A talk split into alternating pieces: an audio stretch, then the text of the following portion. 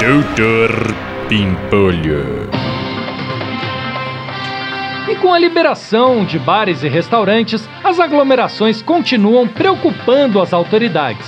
Vai se f... Olha ali, amor, na TV. que foi, Pimpolho? Olha aí quem tá na calçada do bar com um copo de chopp na mão. Gente do céu, é a Cileide! Vai se f...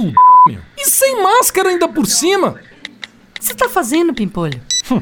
Tô ligando pra ela. Quero ver se ela atende. Ela não vai escutar, Pimpolho. Olha como o barzinho tá lotado. Hum, Olha lá, ó. pegou o celular, viu que sou eu e desligou. Vai se fud...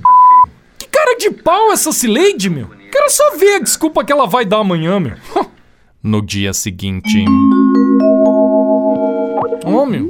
Já são 11 da manhã, a Cileide não atende. Aposto que ela vai inventar alguma desculpa esfarrapada, meu. Hum, Mas ela vai ver, meu. É hoje que a Cileide vai ser desmascarada. Oi, doutor Pimpolho. Aí, Sileidi! Finalmente atendeu, hein, meu? E aí, tá tudo bem com você? Tudo certo? Não, doutor Pimpolho, não tá nada bem. Ah, e posso saber por quê? Ai, doutor Pimpolho, é que aconteceu uma coisa horrível ontem. Lá vem. que foi, Sileidi? Morreu algum parente seu? O que, que foi? Não, doutor Pimpolho, é que ontem eu fui a um barzinho com os amigos da faculdade, participei de aglomeração, esqueci de usar máscara, aí tinha televisão filmando. Eu até vi que o senhor me ligou, mas como eu tava meio bêbada, eu não quis atender pra não dar vexame, sabe? Aí eu acabei indo dormir super tarde e acordei só agora, de ressaca.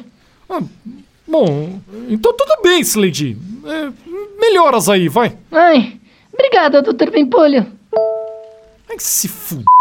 Essa sinceridade da Sileide é irritante. Doutor Pimpolho. Quer ouvir mais uma historinha? Então acesse youtube.com barra chuchu beleza.